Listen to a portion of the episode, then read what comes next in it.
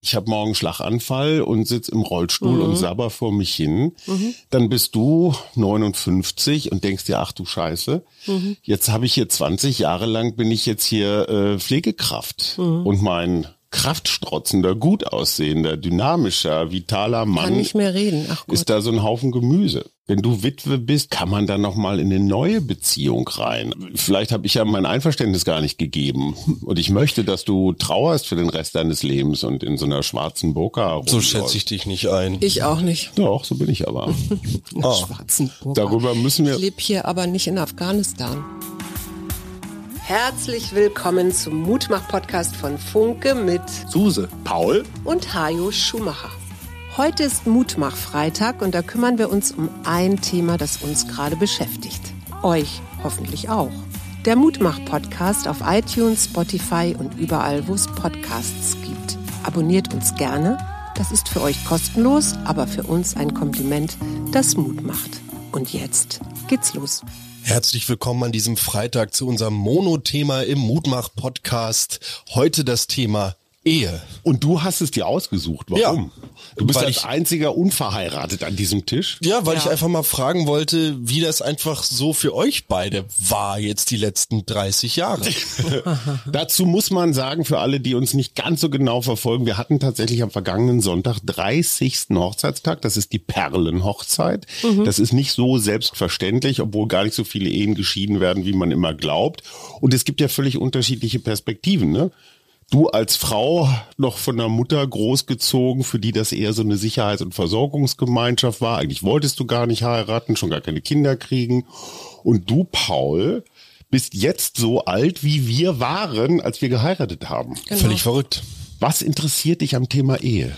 Naja, auf der einen Seite habe ich mir gedacht, dass ich das schon auch ein sehr mutmachendes Thema finde. Gerade, dass ihr es... Deine Mutter guckt völlig, völlig erstarrt. Was redet das Okay, ähm, wir machen Mut, ja. Genau, und es, es macht mir dahingehend Mut, weil ich natürlich, und da will ich jetzt nicht zu sehr in euer beziehungsweise unser Familien- und Privatleben reingrätschen, aber es natürlich auch seine Höhen und Tiefen gibt. Ja, und klar. man sich über diese 30 Jahre hinweg natürlich immer besser und immer intensiver auch kennenlernt. Und ja, mich das einfach irgendwo inspiriert hat. Auch gerade, ich habe das ja auch schon in der letzten Freitagsfolge anklingen lassen. Viele Schulkollegen, viele alte Freunde, da sind die Eltern schon seit langer, langer Zeit geschieden. Du hattest gerade gesagt, zum Teil mehrfach. Es, ja, es werden ja. gar nicht so viele Ehen geschieden. Ja, zum Statistikteil kommen wir gleich. Genau, ich wollte gerade sagen, ohne da jetzt, dann greife ich nicht vorweg. Aber es stimmt, es wird gar nicht so viel geschieden und ich finde das einfach schön, dass ihr das bis jetzt auch noch nicht gemacht habt. Nee, so, sondern stattdessen lieber zusammen Erich Heinrich Fromm lesen und mal im Raum einschließen und ein bisschen reden. Bevor deine Mutter uns erklärt, was das Bezaubernde an, an unserer Ehe ist und ich dem dann zuhöre, folgende Abmachung. Du kannst uns in der nächsten halben Stunde alles fragen. All you want to know. Oh. Also, ne? Ich mhm. finde, wir haben, wir können ja immer noch sagen, wir wollen es nicht beantworten. Ja, genau. Schatz, die letzten 30 Jahre, ich höre. Die letzten 30 Jahre. Ja, wieso, Paul hat das ja schon schön zusammengefasst. Ja, aber wie war es für und dich? Tiefen und wie häufig wolltest ich du dich ernsthaft scheiden als, lassen? Ach ja, also da gab es bestimmt, kann ich jetzt nicht mehr zusammenzählen, aber es gab immer wieder so Fluchttendenzen auf jeden Fall. Aber bei dir ja auch, oder? Ja, aber, aber wenn du das quantifizieren solltest, wie häufig warst du an dem Punkt, wo du dir wirklich so, wo du angefangen hast zu überlegen, wie ist das, auf einmal wieder alleine wohnen, was weiß ich, Finanzen, was Kinderbetreuung, was mache ich dann? Wie häufig? Dreimal am Tag? Dreimal in 30 Jahren? Weiß ich nicht. Ich habe da keine, ich, ich erinnere mich, dass ich das immer mal wieder, ich müsste jetzt in meine Tagebücher gucken tatsächlich. Oh. Das habe ich aber nicht gemacht. Also ich glaube, ich hatte das häufiger als dreimal. Ja. Was hat dich dann immer wieder davon abgehalten? Wir haben immer wieder zu, zueinander gefunden und immer wieder miteinander gesprochen. Wie war das für dich, Paul? Hast du das gespürt, wenn wir so, so weit auseinander waren, dass wir uns vielleicht äh, so in Erwägung gezogen hätten, uns zu trennen? Oh. Hast du das gespürt? Nee. Ich hatte aber auch tatsächlich, also wenn ich jetzt mal drüber nachdenke, hatte ich immer so ein Grundvertrauen in euch tatsächlich. Ja, das ist also und auch selbst wenn ihr euch hättet scheiden lassen, dann wäre ich davon ausgegangen, dass das die Entscheidung ist, die für euch beide euch so glücklich macht, dass es wirklich gar nicht mehr anders geht. Und das Wichtigste für mich war immer zu wissen, dass ich keiner der Gründe bin, warum ihr zusammenbleibt. So, mhm. das war, das ist ja ganz, also zumindest einer dieser Stereotypen, ne, warum man sich da nicht scheiden lässt. Ach, die Kinder.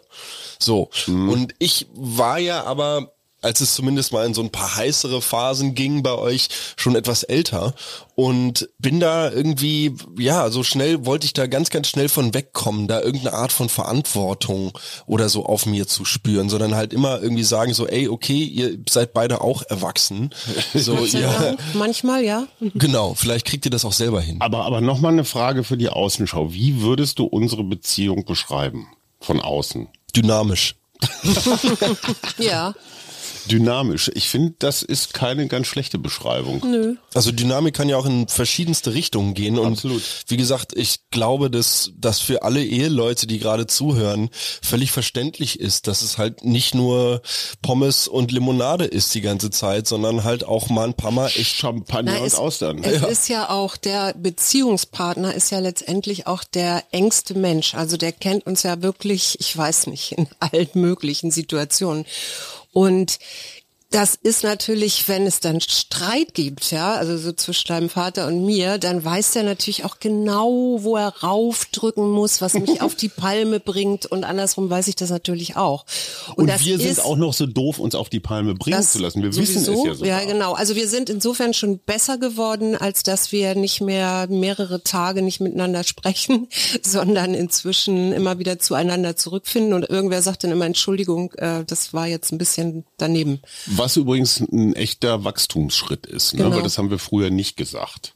Oder ja, eben nach drei Tagen dann, oder? Ja, also auf jeden Fall waren so diese, da hängt so eine dunkle Wolke, Phasen waren länger. Mhm. Ich habe, ich weiß nicht, ob das jetzt besonders romantisch ist, aber irgendwann mal eine Studie gelesen von einer deiner Kolleginnen. Ja. Und zwar, dass man, wenn man jetzt eine neue Beziehung anfängt, am Ende in ähnlichen Mustern landet. Weil mhm. man sucht sich dann wieder irgendwie so was Kompatibles oder eben nicht Kompatibles. Und klar, dann hast du so diese, diese halbe Jahrphase von Himmel, Geigen, Tralala, siebenmal am Tag Vögeln und so. Und diese Transformationsphasen sind ja das wirklich Spannende. Ja, ne? genau. Irgendwann ist also der große weiße Elefant, über den ganz selten geredet wird, es sei denn in unserem Parallelpodcast, ich frage für einen Freund, mit der wunderbaren Katrin Hinrichs, die sagt immer, diese Verliebtheitsphase, mhm. die will man dann die ganze erhalten. Zeit erhalten. Das ist aber, das geht nicht. Nee. So, und irgendwann kommst du dann in so eine, naja, Normalitätsphase. Wenn die Kinder da sind, hast du eine Stressphase. Jetzt im Alter, Kinder aus dem Haus, kommst du in so eine Freundschaftsphase. Ja, oder auch in so eine Neuorientierung. Ne? Wie geht's ja. jetzt eigentlich weiter in der dritten Lebenshälfte? Äh, ja. Hälfte nicht, Viertel. Viertel stimmt auch nicht. Ja, ich wollte gerade sagen, im, im letzten Lebensfünftel. Und ja. sag mal, willst du heiraten, Sohn? Och, äh, ich war jetzt ja vor gar nicht allzu langer Zeit auf meiner ersten Hochzeit, auf die ich mal eingeladen wurde. Ja. Wir hatten es auch als Podcast-Thema. Ich würde das jetzt nicht wegen des Junggesellenabschieds machen und auch nicht wegen des gecaterten Essens, was man dann in irgendeinen Ballsaal gestellt bekommt. Und was im Zweifel wir bezahlen, ja. Ja, also das deshalb würde ich es machen tatsächlich, aber ähm, Nö, so die ganzen Freunde mal eingeladen zu sehen und sich so ein Versprechen zu geben, so vor allen Augen mit Zeugen und da wird das Ganze auch noch festgehalten und Bis so. dass der Tod euch scheidet. Ja, das, also äh, so doof das klingt, während ich mir das vor nicht allzu langer Zeit noch nicht so wirklich vorstellen könnte, rückt das jetzt immer weiter in ein Licht, wo ich sage, na ja, wann fängt man denn an, sich als Mensch auch mal zu sagen, ich bin so jetzt genug und wenn ich ein einen Partner gefunden habe, dem ich auch so genug bin und mhm. wir können uns da in die Augen gucken und haben eine ehrliche Art und Weise, da mit uns selber umzugehen. Warum sollte ich es nicht wagen, diesen Bund fürs Leben einzugehen? Was willst du also, uns damit sagen? Das hat, das hat so, schon so eine mythologische Auflage. Total. Das klar. ist was anderes als einfach so eine Partnerschaft. Nee, das ist ja auch eine Verpflichtung auf eine Art. Ne? Also so habe ich das damals jedenfalls verstanden, als wir geheiratet haben, so ein wirklich so ein Ja sagen. Mhm. Ne? Bei jeder anderen Beziehung kannst du dann irgendwann sagen, oh, jetzt geht der mir so auf den Keks, jetzt schieße ich den in den Wind oder ja, so. kannst du ja hier Bei aber einer auch. Ehe, ja, aber das überlegst du dann ja dreimal, ob du das jetzt machst. Und dann hängt da ja meistens auch nicht nur die Kinder, sondern womöglich noch ein Haus oder Finanzen, Finanzen, Altersversorgung. Alters, ja, genau. Ha, also war ich doch ein Grund. Natürlich war es so ein Grund. Das Ehegattensplitting war in Wirklichkeit der Grund zu heiraten und deine Geburt. Deine Mutter hat zu mir mal irgendwann gesagt, also wenn ich dein Kind austragen soll, dann musst du mich auch heiraten. So habe ich das nicht gesagt. Du hast es, aber das war die Essenz, ja. Dann, dann musst du auch bluten, wenn wir uns Nein, trennen. dann ich habe nicht gesagt, dass ich es dann nicht austrage, sondern ich habe gesagt, dann ist das jetzt hier auch ein Projekt zu zweit und nicht ich alleine. Ne, das ist eh klar. Statistikteil. Was glaubt ihr, wie viele Eheschließungen gab es im Jahr 2022? Boah, Circa eine halbe Million. Ja, das ist gar nicht so schlecht. 390.000. Und wie viele sind geschieden worden? Wie viele Scheidungen gab es 2022? 100.000. 137.000, das sind so, ja, so knappe 40 Prozent. Wie viele Ehen, von 100 Ehen, wie viele enden mit dem Tod eines Partners? Also die Ehe wird nicht geschieden, Von 100 sondern Ehen? von 100 Ehen, wie viele bleiben also so lange zusammen, bis einer stirbt? 50. 50? 69. Oh, Wow. Und wer will eher geschieden werden? Von wem geht der Die Impuls? zur Frauen. äh, ja, das stimmt. oh Gott.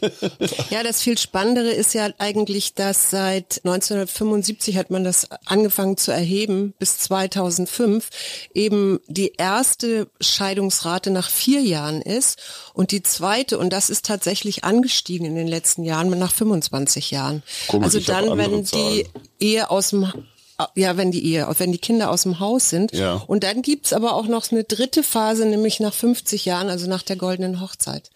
Oh. Wie, wenn du 80 bist, lässt dich nochmal scheiden? Ja, gibt es anscheinend. Also komisch, ich habe andere Zahlen. Das erste Beziehungsjahr heißt es da, ist das gefährlichste. Also ganz offenbar, wenn diese Himmel voller Geigenphase vorbei ist, relativ schnell, also schon nach einem Jahr. In welcher Jahreszeit wird am meisten geschieden? Frühling.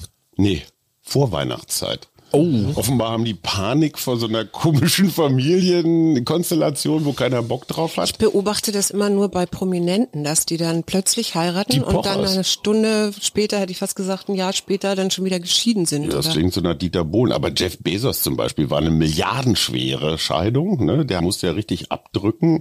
Und jetzt zeigt er sich so zweiter Frühling, ne? so klassisch Männer wollen Ja, nicht ja, alt werden, lässt sich ein Sixpack implantieren, das Fett absaugen und so. Was haben wir denn noch? Boris und Lilly Becker lassen sich jetzt auch gerade scheiden. Mhm. Was glaubt ihr, ist das Scheidungsalter im Durchschnitt? Wie alt sind Menschen, wenn sie sich scheiden im Schnitt? 35. 48. 47, gut, Paul. Wie lange hält die durchschnittliche Ehe? Drei Jahre. 15. Oh.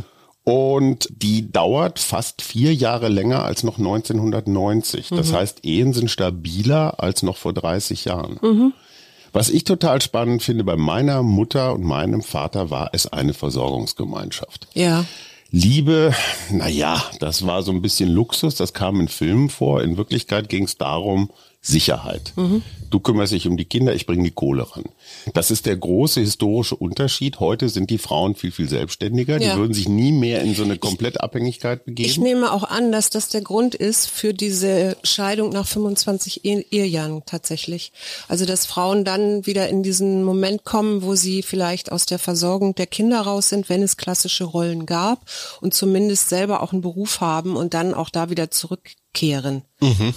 Also sich selbst versorgen können und nicht darauf angewiesen sind, dass sie bis zum Ende ihres Lebens ähm, mit dem Mann zusammenbleiben müssen, weil sie sich sonst irgendwie keine Wohnung und kein Essen und kein, weiß ich nicht, leisten können. Aber ist jetzt nur so eine Annahme. Hättest du ökonomische Sorgen bei dem, bei dem Gedanken, dass wir uns scheiden lassen könnten? Also Nö. ist das ein Grund, dass du sagen würdest, oh nö, dann muss ich in eine kleine Wohnung ziehen? Nö. Oder so, das wäre jetzt kein Nee, Grund. überhaupt nicht. Okay. Paul, kennst du außer uns beiden noch so aus näherer Bekanntschaft stabile Ehen?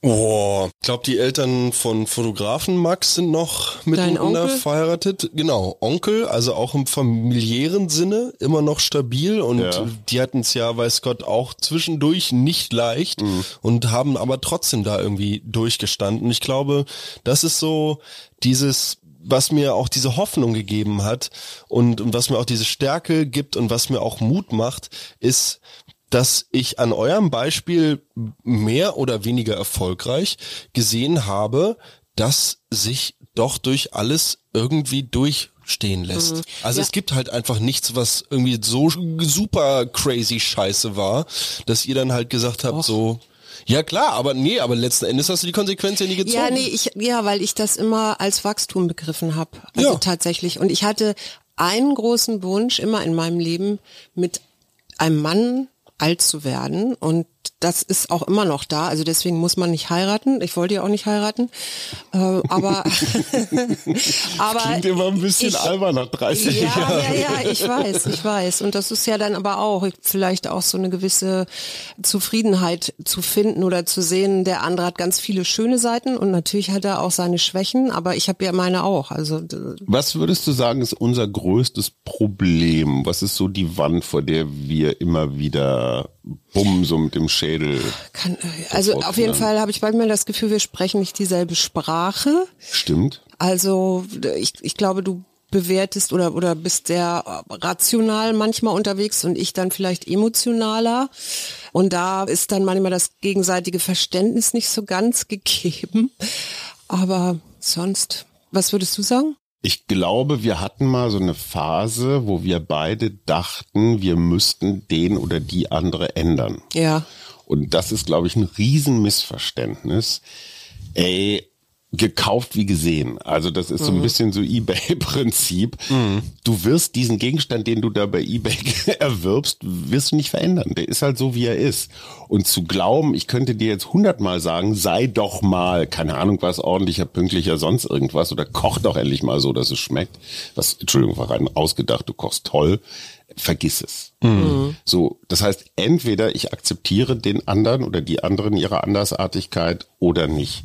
Und deswegen glaube ich, die Superpower ist tatsächlich Gelassenheit. Mhm. Weil wenn ich heute zurückgucke, würde ich sagen, dass 80 Prozent unserer Konflikte oder Streitigkeiten eigentlich Pillepalle waren. Mhm. Im Sinne von, es ging nicht um das, worum es angeblich ging. Es ging nicht um die Socken, mhm. sondern es ging um irgendwas ganz anderes. Und wenn du das kapierst, dass da wirklich irgendwas Tieferes drunter liegt und dem dann auch mal auf die Spur kommst und das aussprichst und das, finde ich, haben wir in den 30 Jahren ganz gut hingekriegt. Wir sind offener miteinander mhm. geworden. Ja. Und Katrin, also Sex-Podcast Katrin sagt, das ist das größte Problem. Menschen verschließen sich mhm. zunehmend mit längerer Ehezeit, sprechen nicht mehr, was total verrückt ist. Du bist mit dem Menschen, mit dem du am engsten zusammen bist, hast du die größte Scham, mhm. irgendwelche Sachen auszusprechen. Mhm. Zum Beispiel. Ne? Ja, wenn du mich ändern könntest, Schatz. Okay, so viel Zeit äh, haben wir jetzt nicht. Nee, haben wir echt nicht.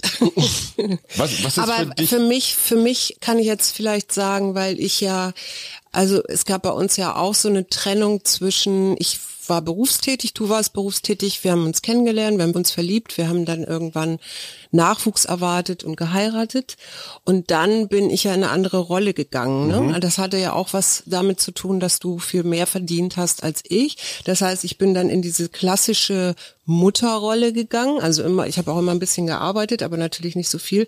Und das, was ich in, aus dieser Zeit so immer noch erinnere, ist, dass diese, du verlierst ja als Frau dann in dem Moment, wenn du in diese Rolle gehst, äh, hast du ja so ein Anerkennungsdefizit, weil mhm. du das mhm. nicht mehr bekommst über den Job. Mhm. Und gleichzeitig ist aber Hausarbeit oder Haushalt oder Kindererziehung nach wie vor wird das ja nicht jetzt gleichgesetzt mit, also zumindest gefühlt nicht gleichgesetzt wird mit, mit Arbeit, wo du ins Büro gehst, Lohn, Lohnarbeit, genau. Und dieses Defizit, also diese Anerkennung, die dann plötzlich fehlt, äh, die, die führt das weiß ich bei uns jedenfalls, äh, zu, zu Krisen, weil ich was weiß ich, du kommst dann nach Hause, bist vielleicht auch, hattest da vielleicht auch deinen anstrengenden Tag und ich erwarte quasi, dass du sagst, ach, ist ja schön und dass du gekocht hast oder was auch immer und bekomme das dann nicht und habe dann das Gefühl, ich werde überhaupt nicht mehr wahrgenommen äh, für das, was ich da jetzt tue, ne? Mhm. So. Und das hat sich bei mir wirklich erst in dem Moment verändert, als ich, und da waren wir in der Krise und da war, stand die Trennung auf dem Programm. Programm, als ich dann überlegte, okay, ich gehe nochmal an die Uni und studiere nochmal. Also ich mache was, ich, ich entwickle mich weiter. Für mhm. mich ist da nicht Schluss und ich verharre da nicht oder bleibe da in der Erstarrung, sondern ich mache jetzt was. Ich weiß ja nicht, was kommt und irgendwie muss ich ja auch von irgendwas leben und meinen alten Beruf wollte ich nicht mehr. Da hat sich ganz schön viel bei mir verändert, auch in meinem Selbstwertgefühl mhm. und dadurch habe ich manchmal das Gefühl, kann ich auch viel besser, wenn wir hier irgendwie uns streiten und wir sind nun mal zwei sehr starke Persönlichkeiten, würde ich sagen, äh, kann ich da auch viel gelassener inzwischen mit umgehen, weil ich einfach viel mehr auch weiß, was ich wert bin. Prognose, wenn du damals nicht studiert hättest vor 15 Jahren, wären wir nicht mehr zusammen. Das kann sein, ja. Und das hat nicht nur was mit Anerkennung zu tun, sondern du hast dich einfach aufgeschlaut. Ja. Du hast auf einem, in einem Bereich, wo du nicht so gut zu Fuß warst, nämlich so in diesem ganzen wissenschaftlich-theoretischen Bereich. Und so warst du auf einmal, bist du herangewachsen zu einer neuen Gesprächspartnerin. Ja. Wir hatten neue Themen, wir hatten eine neue Augenhöhe. Ja, und das ist interessant, was du da sagst, weil es gibt tatsächlich ja Studien, wo ein Partner so einen Impuls hat, sich zu verändern. Also ob er nun ein neues Hobby macht oder noch was lernt oder so. Und da ist es tatsächlich so, dass der Partner, wenn der unklar ist in seinem Selbstwert oder überhaupt, wer bin ich eigentlich, nicht, ne? genau, dann führt das nämlich dazu, dass durch die Angst da verändert sich was, also muss ich mich vielleicht auch verändern. Mhm. Führt das dazu, dass die Unterstützung nicht so stark ist oder ne, als jemand, der sagt, ja super, mach, mach mal, weil ich weiß, ich profitiere davon am Ende. Ne? Wenn du glücklich nach Hause kommst, weil du ein neues Hobby hast wie Kickboxen und dann zufrieden nach Hause kommst, habe ich was davon. So, ne? Mhm. Finde ich ganz interessant, also weil also, also je wackeliger lassen. das Selbstkonzept ist, umso eher bringt das dann auch die Beziehung ins Wanken. Paul, was glaubst du, ist die größte oder eine große Gefahr für so eine lange Beziehung? Andere Menschen, hübschere Menschen, jüngere Menschen? Nee, die, die werden dann attraktiv, wenn der eigene Partner unattraktiv wird. Mhm. Auch wenn das objektiv vielleicht gar nicht wird. Also es gibt etwas, das nennt sich auf TikTok Neudeutsch, Denglisch, sowas wie der Ick.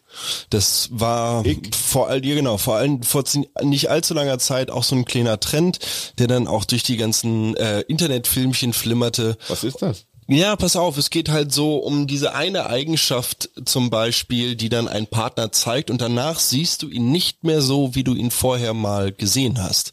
Und ein Beispiel hm. dafür, ein zumindest ziemlich krasses krasses Beispiel von, von diesem na, Thema hat mir meine Partnerin tatsächlich erzählt, war eine junge Frau, die mit äh, einem jungen Mann auf einem Date war mhm. und die wurden gemeinsam überfallen. Aha. Und der junge Mann hat halt, so wie man das als relativ rational denkender Mensch auch machen sollte, einfach anstandslos äh, nach Zeig der Waffe seine Wertgegenstände übergeben. Ja. Und die Frau hat dann beschrieben, dass sie danach halt einen Ick hatte. Weil also, sie dachte, er hätte für sie kämpfen müssen? Weil ich, sie konnte das auch sich nicht so ganz erklären und fühlte sich auch schlecht deswegen. Aber natürlich kann man dann, also auf der einen Seite fühlst du dich irgendwie vielleicht dann auch noch schuld belastet, weil du denkst, okay, ich kann dem Partner jetzt ja nicht daraus irgendwie einen Strick drehen. Auf der anderen Seite denke ich, äh, naja, also was viel Schlaueres für die gemeinsame Partnerschaft hätte der Mann in dem Fall nicht machen können. Mhm. Äh, ansonsten wäre das Ganze vielleicht noch wesentlich anders ausgegangen. Und insofern, ja, weiß ich gar nicht mehr, was die Frage war. Ich habe dich gefragt, was du glaubst, was so für eine Ehe oder für so eine lange Beziehung so die, die klassischen Gefahren sind. Mhm. Und ich, also jetzt, ich finde ich interessant, so Punkte, von dem ab ich meinen Partner völlig anders sehe, war mhm. zum Beispiel dein Studium. Mhm. Ich hätte dir das, ich sage das ganz ehrlich, nicht zugetraut. Mhm. Du hast mich wirklich total überrascht mit dieser Beharrlichkeit, wie du das durchgezogen hast. Ich meine, du warst mit Einser-Abiturientinnen äh, zusammen ja. und war hohes Level. Aber es hat mich ja auch interessiert. Also ja, nee, aber ja das war für mich ein positiver Ick. Da mhm. habe ich dich, habe ich dich neu kennengelernt. Fand ich super. Ansonsten weiß ich das gar nicht so zu beantworten. Mir kommt gerade die ganze Zeit das Wort Genügsamkeit in den Kopf, aber das ist, glaube ich, so auch eins dieser Themen, nach dem ich jetzt oder nach denen ich versuche persönlich mein eigenes Handeln und Sein irgendwie auszurichten.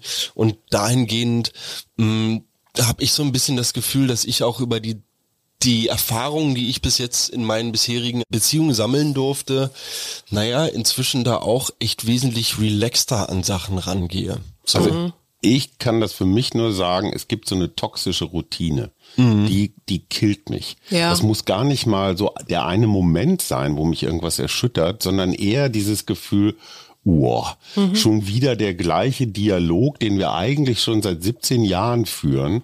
Und dann daraus abzuleiten, ach du Scheiße, nochmal 17 Jahre diesen Dialog, worauf ich dann, das ist so meine Art, äh, an der ich glaube ich ein bisschen gearbeitet habe, ganz lange mit so Ironie. Zynismus. So, und Ironie geht ja noch, ist ja noch irgendwie ein bisschen witzig, aber Ich wenn das dann zynisch, sarkastisch und abwertend wird. Ja, ja, absolut. Und dieses Abwerten, so, äh, ne, das ist was, was, das schleicht sich so ein. Ja, und das Interessante ist, dass gerade so Ehe, Ehe-Twist, wollte ich sagen, Twist, tatsächlich eine besonders starke Belastung auch darstellt.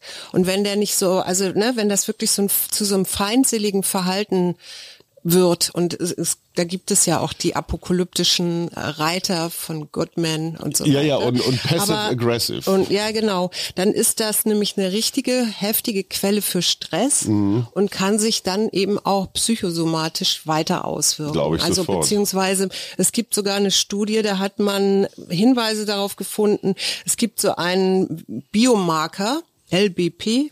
Und der äh, ist so ein Hinweis, dass Bakterien durch die poröse Darmwand in den Blutkreislauf kommen und Entzündungen. Also der ist für Weil du Entzündungen. Ehe gestresst bist. Ja, also das haben die an Ehepartnern untersucht, ja, also wo es Mhm, so, ja, und äh, also durch diese poröse Darmwand kommt es dann eben auch zu Entzündungen, die dann wiederum zu psychosomatischen, äh, ja, weiß ich nicht, Rheuma, was auch immer, was auch immer du haben möchtest, Mhm. dann führen. Ne? Also das kann, eine Ehe kann auch krank machen, das wollte ich damit sagen. Paul, du hast jetzt immer noch die großartige Chance, uns zu fragen, was du fragen wolltest. Och, ich weiß gar nicht, inwieweit ich mir da selbst die Illusion kaputt machen will.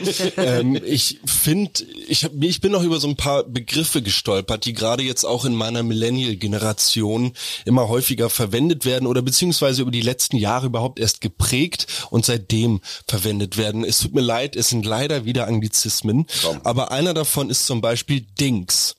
So, und Double zwar Income, no kids. Richtig. Ähm, D-I-N-K.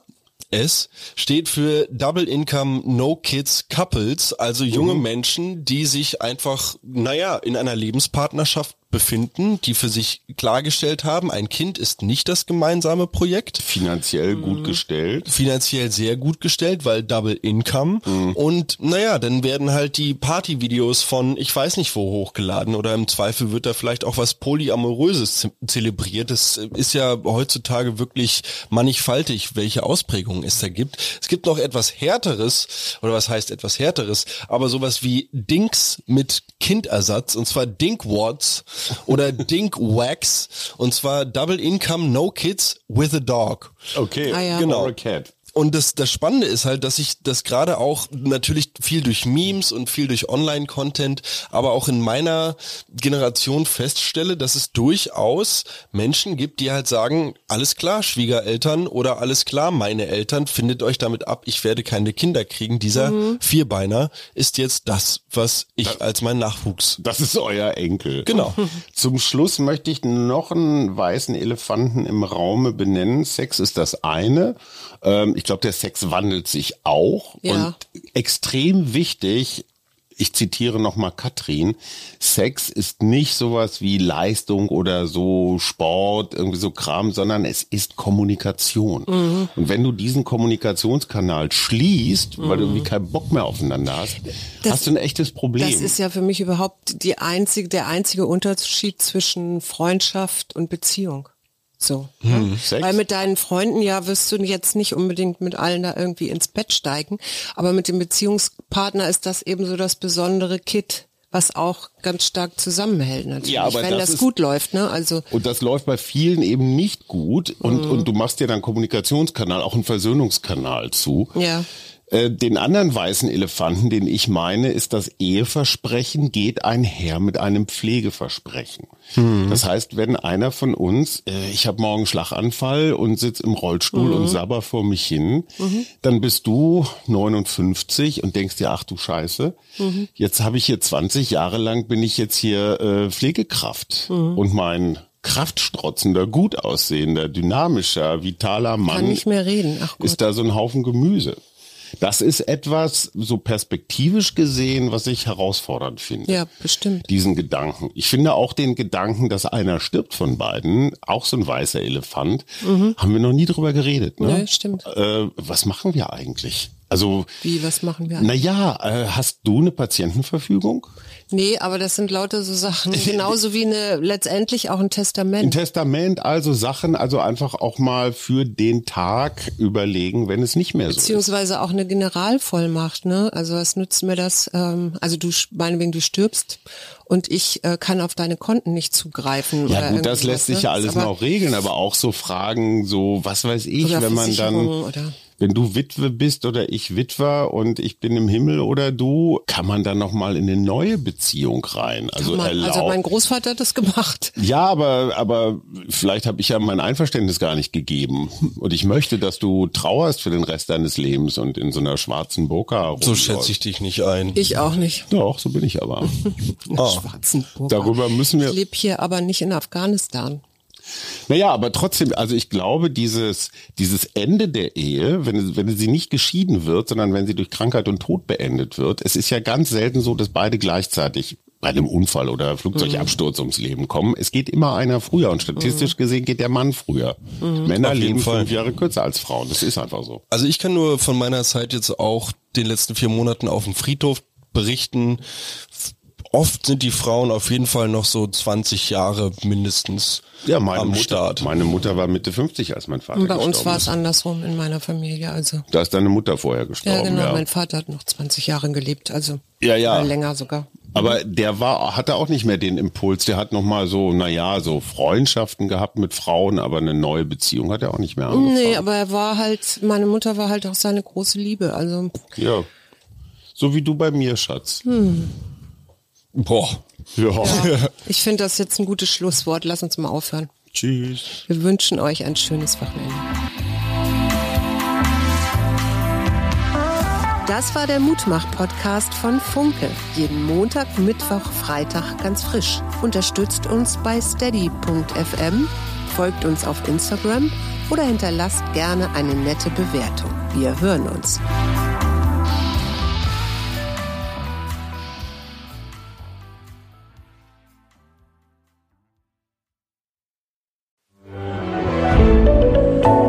Podcast von Funke.